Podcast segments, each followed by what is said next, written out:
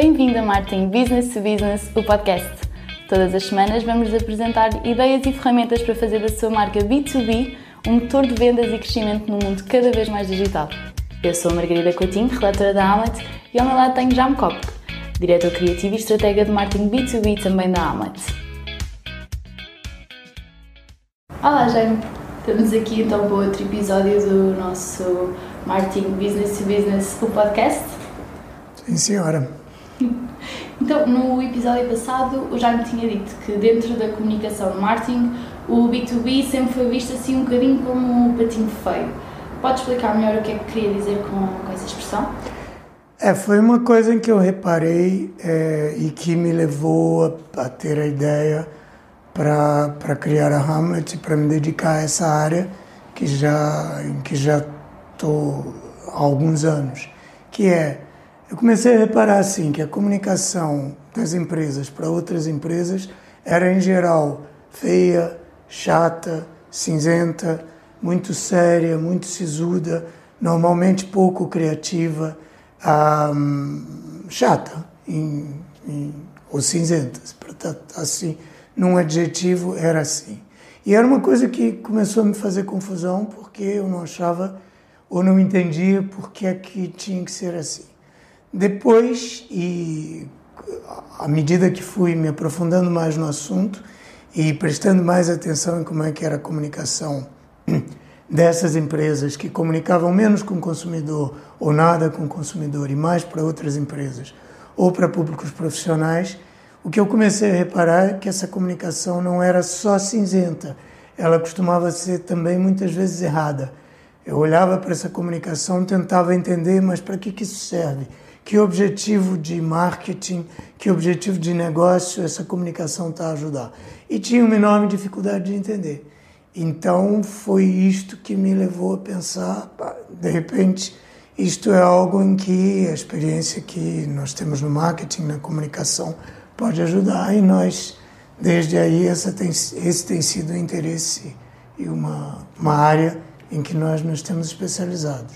Quando eu digo nós, é a Hamlet, a, eu, a equipa da Hamlet, é isso que é nós.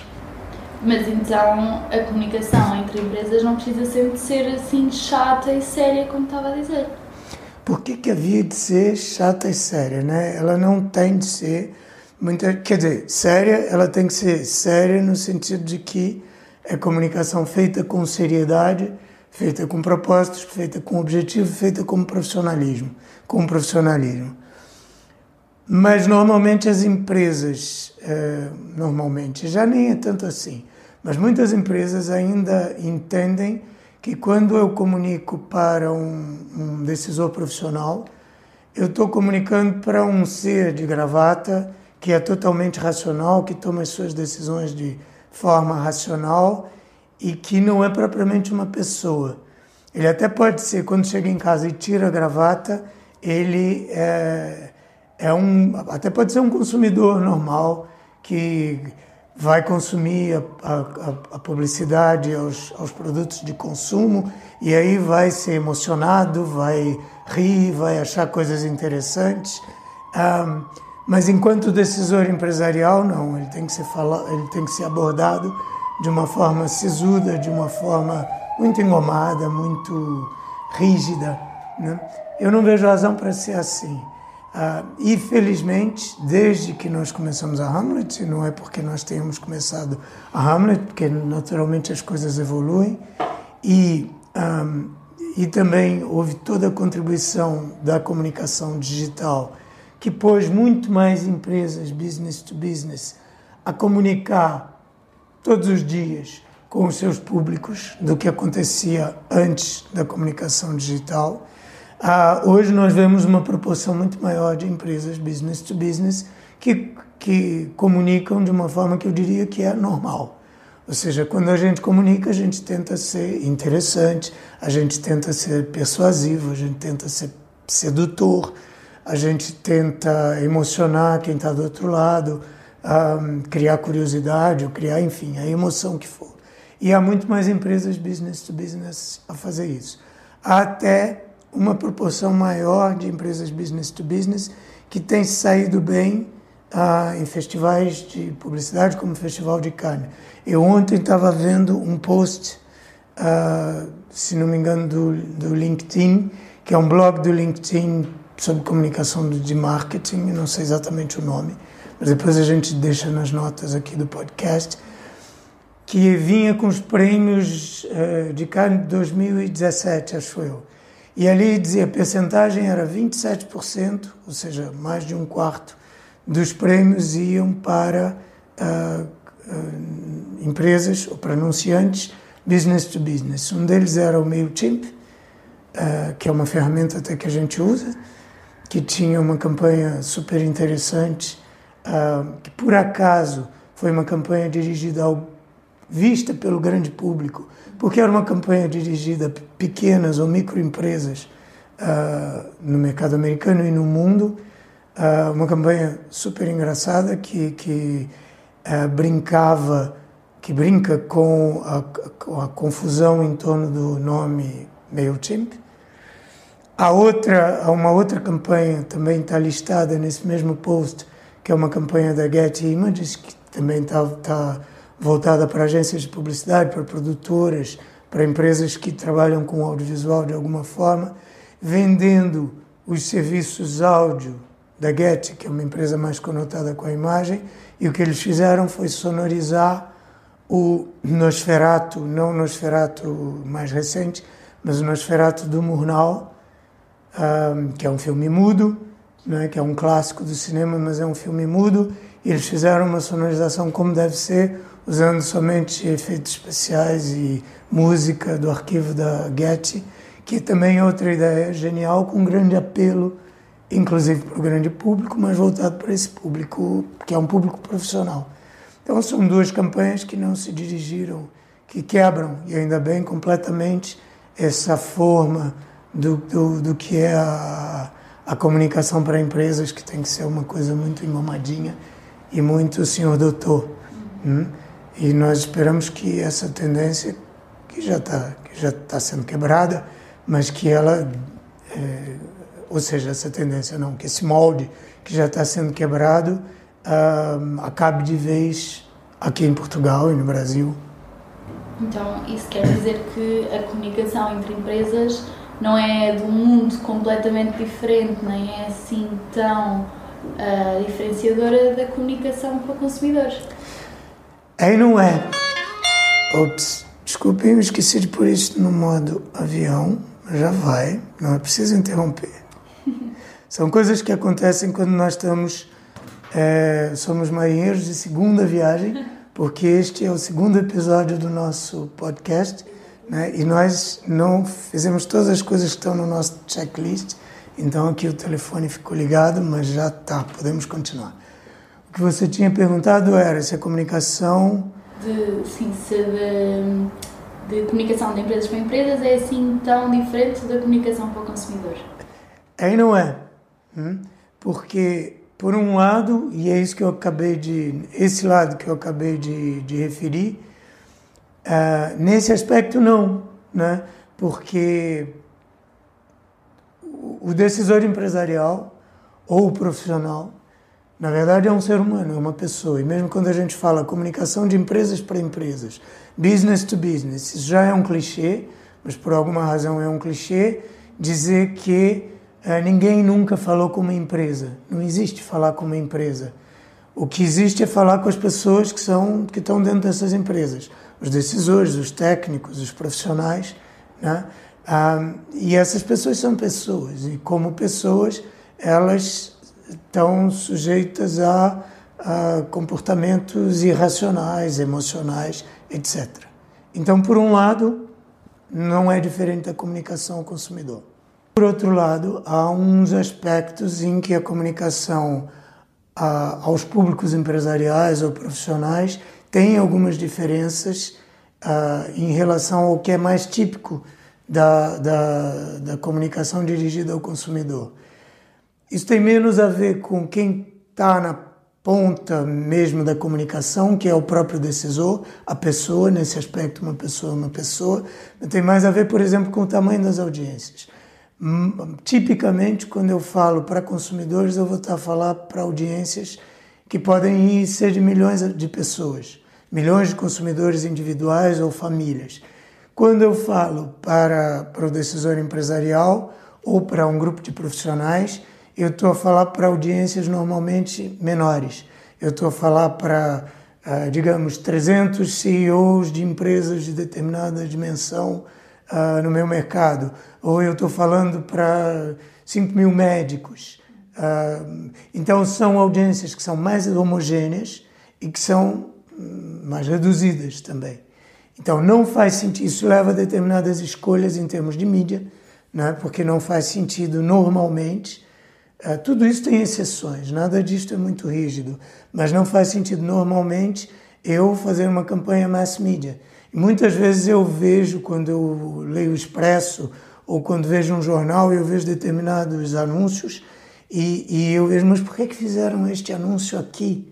Né? Não me faz sentido, às vezes é por uma questão de prestígio, a gente pode entender, mais ou menos. Né? Mas eu fico tentando, estão a tentar, fico pensando, estão a tentar vender alguma coisa especificamente para uma audiência profissional, este e-mail é o menos adequado porque ele vai ser caro, vai ter um custo por contato muito alto, ah, eu vou ter um grau de desperdício altíssimo, quando seria muito mais óbvio, muito mais econômico, muito mais eficaz eu ter uma comunicação mais cirúrgica, usando, por exemplo, é o, óbvio é comunicação digital, usando e-mail, uh, ou fazendo, usando uma rede social tipo LinkedIn, ou fazendo um mailing uh, físico, usando uma, uma, direct mail, marketing direto.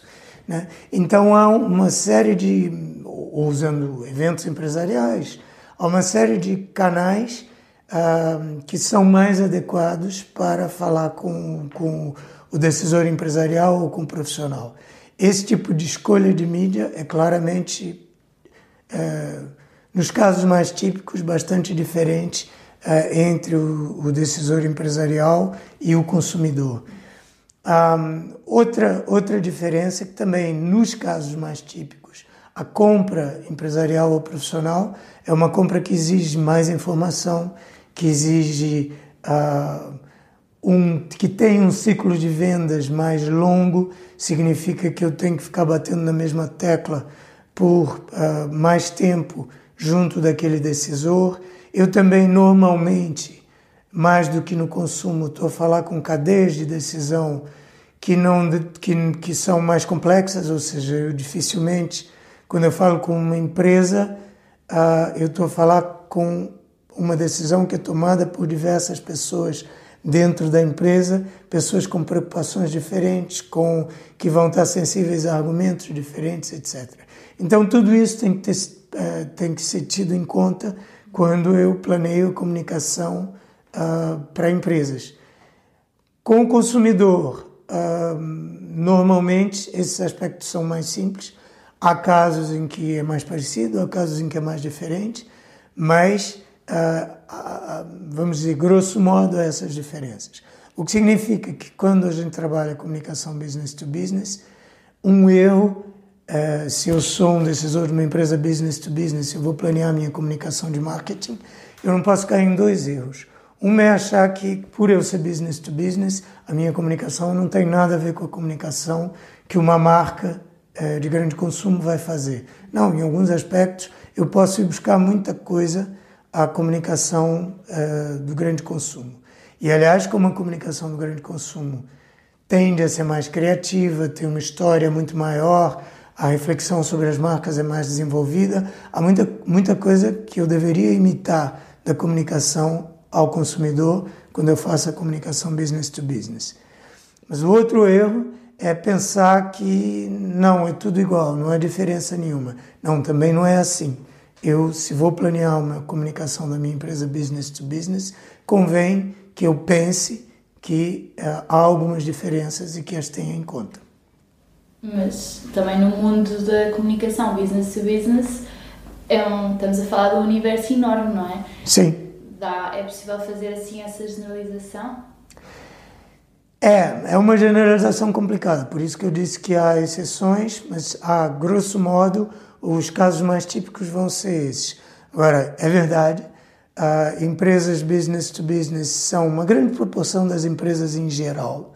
Eu, por acaso, não tenho o número de cor, mas deveria, deveria ter. Vamos ver se a gente põe isso, na, se a gente o encontra e põe também nas notas do, do podcast. Mas a gente sabe que boa parte das empresas são empresas que não vendem ao consumidor, vendem a outras empresas. E dentro dessas há todo tipo de empresas. Se eu pensar, por exemplo, numa empresa tipo Black Decker, né, que tanto vende o berbequim ao, ao, ao, ao, a pessoa que faz bricolagem em casa para seu uso próprio, seja um consumidor, quanto vende para o empreiteiro, o profissional, um, para empresas de, de pequena dimensão ou empresários em nome individual, etc. Ah, e o, a forma de distribuição vai ser muito parecida, porque eu posso vender no supermercado, uh, eu posso vender no, no, no Leroy Merlin, no Aqui, uh, e vou ser comprado pelos dois públicos, né? mas eu posso ter uma comunicação diferenciada para um e para outro, mas está ali na fronteira. Por acaso, é, há também uma campanha muito engraçada que foi feita, é, acho que da Bosch, com micro-influenciadores, uh, justamente para falar com públicos profissionais, com o profissional da, da, da construção, da carpintaria, para vender esse tipo de ferramentas. Isso também a gente pode indicar, que é uma campanha business to business interessante, usando meios digitais, influenciadores, etc. Um, mas isso está num lado uh, do espectro em que eu estou muito próximo da fronteira com B2C. Né? Do outro lado, eu tenho uma empresa como consultoras, empresas de TI, empresas que vendem serviços, empresas de advocacia, sei lá, um, que tem e tem que ter um comportamento no seu marketing muito diferente do marketing ao consumidor. Porque elas não querem simplesmente por uh, criar notoriedade e levar, fazer com que o consumidor procure por elas ou esteja sensível à sua mensagem diante de uma prateleira do supermercado, mas eu tenho realmente que criar leads que depois têm que ser trabalhadas pela força comercial, etc. Então, aí o tipo de, de, de abordagem é bastante diferente. Né? Eu tenho que é, ter um marketing que trabalha essas leads é, devagarinho, que vai cultivando. Isso também pode acontecer no business no business to consumer em determinados setores, mas não é o caso mais típico. Por isso, há de tudo, mas aquilo que eu falei são os casos mais típicos. Por outro lado, e isso é um ponto que eu acho que é bastante importante frisar, não há nenhuma empresa uh, voltada para o grande consumo que também não tenha um lado uh, eh, B2B, que também não tenha que se relacionar e comunicar com outras empresas de alguma forma. Por exemplo, todas as empresas que vendem através dos supermercados têm que comunicar através dos, dos, dos têm que comunicar com os supermercados. Então essa é toda a área do trade marketing, que é uma forma de comunicação B2B que me parece também muito negligenciada. E há outros assim erros da comunicação de empresas para empresas que eu já note mais vincados? Um, a gente apontar erros é, é bastante fácil, é, por isso eu podia apontar muitos erros que acontecem na comunicação business to business, mas eu acho que há principalmente três que, que eu acho que são que, as quais é importante falar. Um, um erro que a gente vê com mais frequência na comunicação das empresas que vendem a outras empresas do que no resto da comunicação de marketing é o fato de muitas dessas empresas, quando comunicam, apostarem numa comunicação institucional ou corporativa, cujo objetivo muitas vezes eu tenho dificuldade em entender. Uh, e que é, é, tá, é, muita dessa comunicação é a tal comunicação muito engomada, muito, muito solene, muito engravatada e que não está, que a gente perceba, ligada a nenhum objetivo claro de vendas. Muitas vezes essas empresas comunicam simplesmente para dizer que se somos muito sólidos, temos valores, temos é, 30, 35 anos de história ao serviço do não sei quê. É uma comunicação muito pomposa, muito solene, é, muito chata, né? Frequentemente, mas principalmente que a gente tem dificuldade em perceber, mas isso ajuda a empresa a atingir os seus objetivos de negócio. De que maneira? Pode ser que haja algum objetivo secreto que nós não conseguimos discernir. Mas eu, na maior parte das vezes, quando vejo esse tipo de comunicação institucional, aqui entre aspas, não, não, não, não distingo, né? não encontro. Há um segundo erro que é um erro oposto, que é algumas empresas que até comunicam para vender uh, e fazem uma comunicação voltadas, voltada para as vendas. Têm os seus serviços e anunciam os seus serviços, às vezes também de forma muito chata, muito fria, muito sisuda, muito pão-pão, queijo-queijo, e perdem aí a oportunidade de justamente criar uma marca, né? criar uma reputação associada a uma uh, ligação emocional qualquer com o seu público-alvo, que passe por, uh, por essas empresas se comportarem e, e, e, e funcionarem como marcas, ou seja, que se comunicam de uma forma humana. E quando a gente se comunica de uma forma humana, há sempre uma personalidade, há sempre uma identidade, há sempre emoções, há sempre algum calor nessa comunicação. E quando a gente junta essas emoções, esse calor, uma consistência, uma identidade, nós estamos a criar marca. E marca é um ativo de comunicação, do qual a gente vai falar muitas vezes, espero, neste podcast, porque é um, um daqueles temas-chave de que nós falamos no, no primeiro episódio. E há um terceiro erro, que eu acho que é o erro pior de todos, de muitas empresas business to business, business, to business ainda, que é o não comunicar de tudo. Né? Porque muitas empresas que vendem outras empresas simplesmente perdem oportunidades de negócio, eu acho que imensas, porque ficam caladas, porque se contentam com aquilo que podem ter de negócio, mesmo que seja bastante, sem fazer comunicação de marketing. Isto é uma coisa que até fazia sentido há alguns anos, antes da revolução da comunicação digital, quando você pensar, é, comunicar é tão caro né, que é, e se eu consigo viver bem só fazendo o meu trabalho comercial, com a minha força de vendas, indo ao meu território natural que a minha força de vendas pode alcançar, para que, que eu vou gastar dinheiro através de eh, comunicando em meios de comunicação que são caros? né? ou comunicar pela imprensa, pela televisão, pondo cartazes ou fazendo direct marketing físico, isso é tão caro, pode não valer a pena o investimento. Mas depois isso tudo mudou. Fazer comunicação digital tornou o acesso à comunicação muito mais fácil a qualquer tipo de empresa, mesmo a microempresas, mesmo a, empresa que, a empresas que ainda nem têm clientes e não têm muito capital já podem comunicar. Então eu acho que esse é um grande erro. A maior parte das empresas business to business tem essa questão de, como eu falei, né, não vale a pena para muitas delas comunicar pelos mass media, porque é um custo por contato muito alto, mas isto já não significa que não devam comunicar de todo. E muitas ainda eu acho que não fizeram essa mudança de, desculpe a expressão, paradigma, né? É, que não mudaram o, o, o, o chip de que o mundo mudou e a gente já tem outras oportunidades. Isto coloca em desvantagem quando um concorrente fora do seu território, por exemplo, mas que tem acesso à comunicação digital, entra no seu território. Ou quando esse concorrente entra na cabeça do seu cliente, porque esse cliente hoje vai pesquisar tudo online antes de receber um vendedor. Né? Então, uma empresa que, por exemplo, não tem um site, ou tem um site ruim, que é boa parte das empresas business to business, tem sites que são absolutamente um horror, né? Isso para falar com toda franqueza.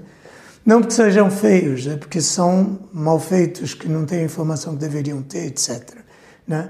Então, quando eu tenho um mau site, quando eu não tenho nenhuma presença no mundo online uh, e o meu concorrente tem, o meu cliente vai ser exposto ao meu concorrente antes de ser exposto a mim. Então, essas empresas estão perdendo uma oportunidade brutal. E estão perdendo negócios, se não estão perdendo ainda, vão perder. Então, eu acho que são esses três erros principais. Ou seja, cuidar só da imagem, ou não cuidar nem um pouco da imagem, cuidar só das, das vendas. E o terceiro, não comunicar de tudo, que é o mais grave. E no, no episódio anterior, uh, já tinha falado de alguns blogs de comunicação do marketing B2B no Brasil que disse que eram muito bons e na altura eu não perguntei, mas acabei por ficar curiosa e eu acho que os nossos ouvintes também eu gostava muito de saber quais são. Ah, pois é, é são os que eu ouço, tá? Isto não é nenhuma pesquisa, mas eu tenho ouvido dois uh, dois podcasts voltados para o B2B, muito mais para vendas uh, do que para comunicação de marketing propriamente dito, é, embora fazendo uma ponte com o inbound marketing muitas vezes e com aquilo que se chama de inside sales, uh, que são uh, vendas B2B Academy, acho eu, e o Cash for Closers, que é um podcast do, do Inside, da Inside Sales. Então, acho que vale a pena conferir esses dois. São bastante interessantes, bastante técnicos e, e muito voltados para vendas.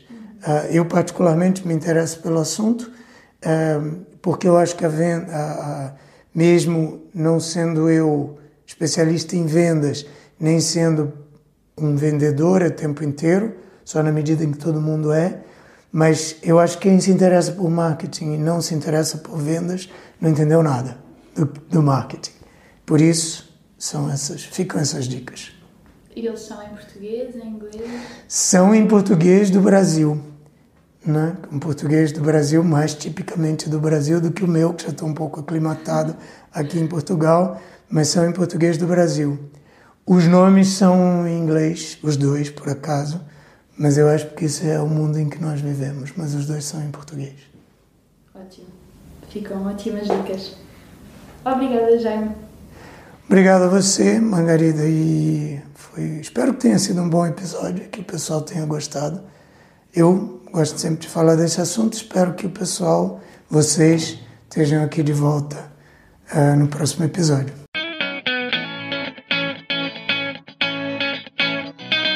Acabou de ouvir Marketing Business to Business, o podcast da Amlet B2B. Não se esqueça de partilhar, fazer like, deixar o seu comentário e subscrever no seu canal preferido. Para ver as notas desta conversa, vá a amlet.pt blog. E em breve voltaremos com mais um episódio de Marketing Business to Business, o podcast.